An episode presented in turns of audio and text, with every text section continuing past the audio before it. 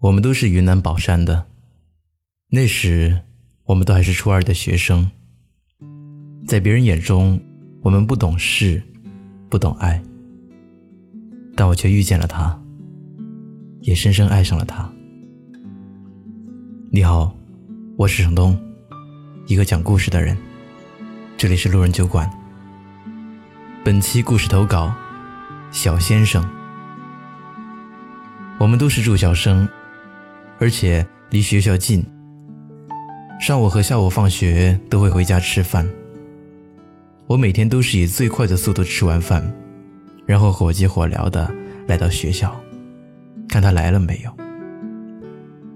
没来，我便会站在走廊里，遥望学校大门，就这样一直静静的看着，只想知道他今天有没有来上学，只想多看他一眼。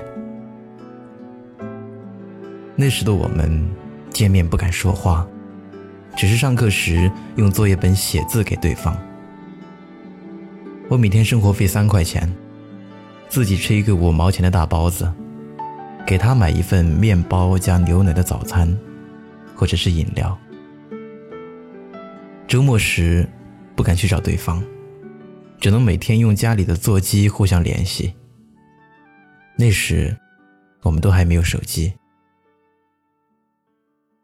后来，我们被老师发现了。老师则告诉我们，现在应该把所有精力放在学习上，而不是谈恋爱。一万对早恋，到最后也不能走出一对。但是我一直都坚信，我们就是那万分之一。父母知道后，把我转学去了昆明。他却辍学去了丽江，和父母做上了服装生意。就这样，我们失去了联系。我一直以为他还在念书，我想回去找他，所以我在学校不断的打架闹事。终于，我被开除了。之后，父母一直为我转学的事情到处奔波。而我只想回宝山继续我的学业，继续我的感情。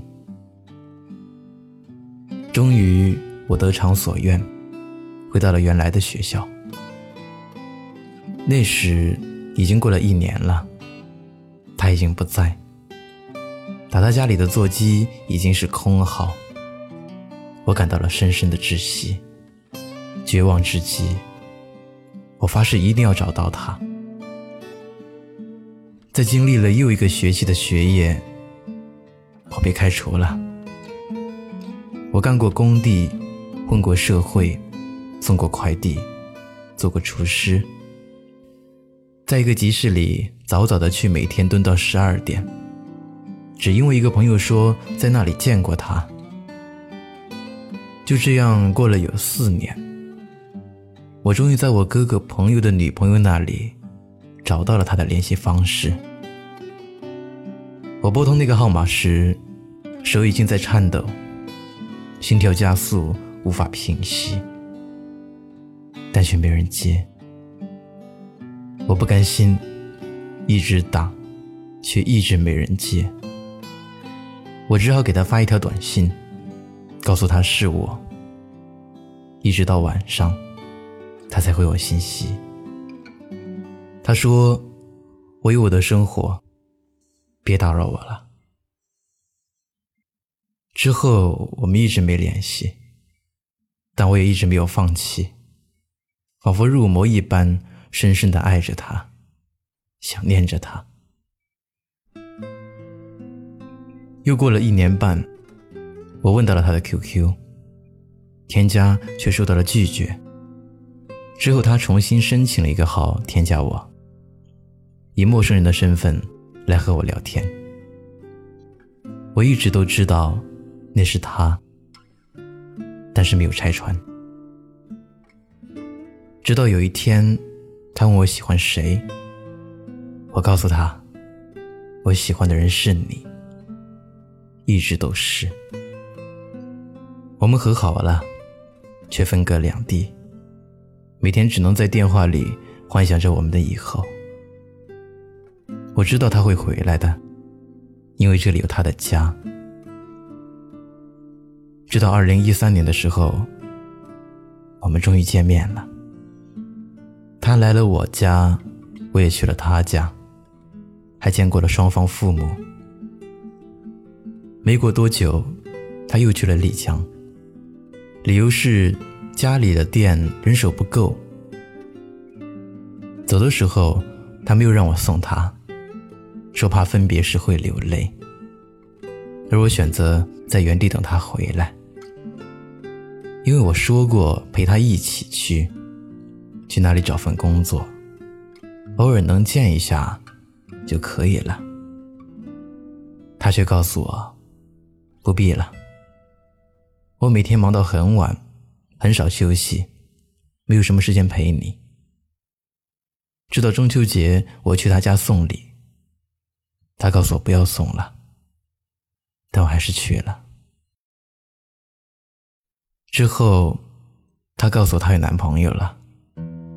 我当时泪就止不住的往下流，我没有挽留，但那天我喝了很多酒，大哭了一场。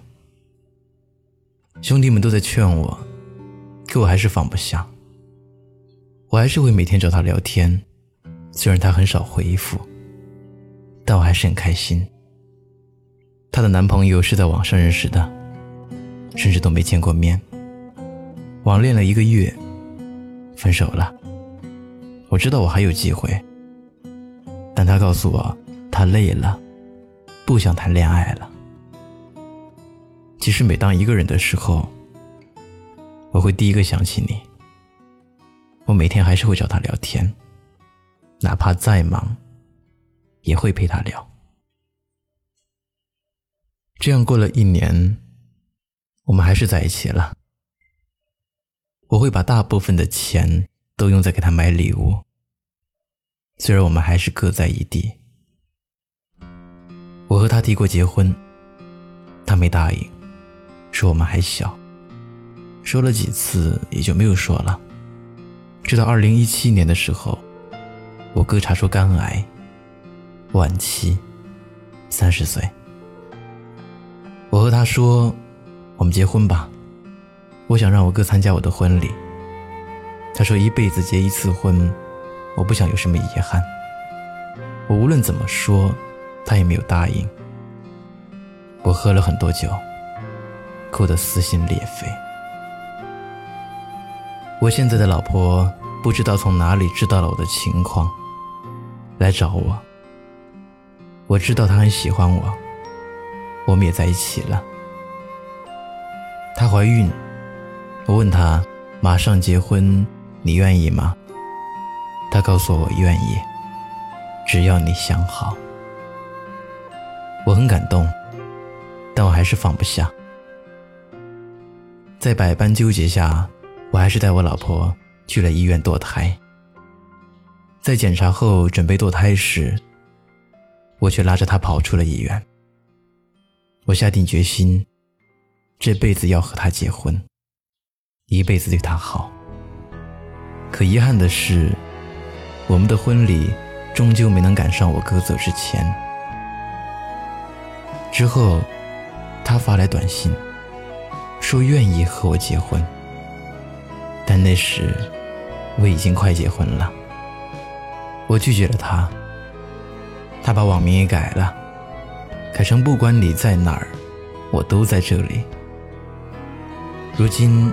我结婚了，还有一个女儿，很漂亮，很幸福。只是偶尔还会想起她。那年夏天，阳光正好，说着爱你一直不变，如今却走散了。我爱了你十一年，却留下了一辈子的坎。山的时候，我也光着双脚站在你翻山越岭的尽头。正当年少，两千个秘密。没人知道。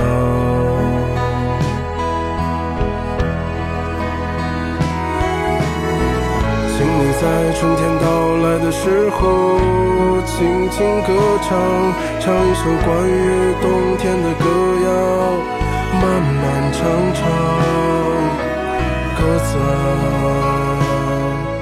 我在你温暖的路上。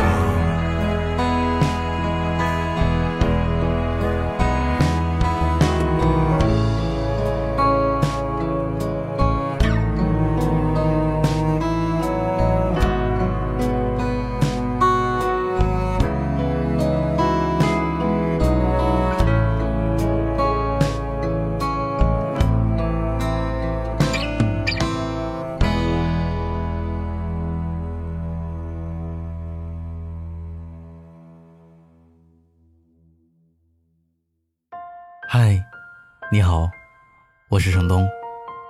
今天你过得还好吗？你可以在微信里搜索公众号“南方的冬”，只要你需要，我都陪在你身边。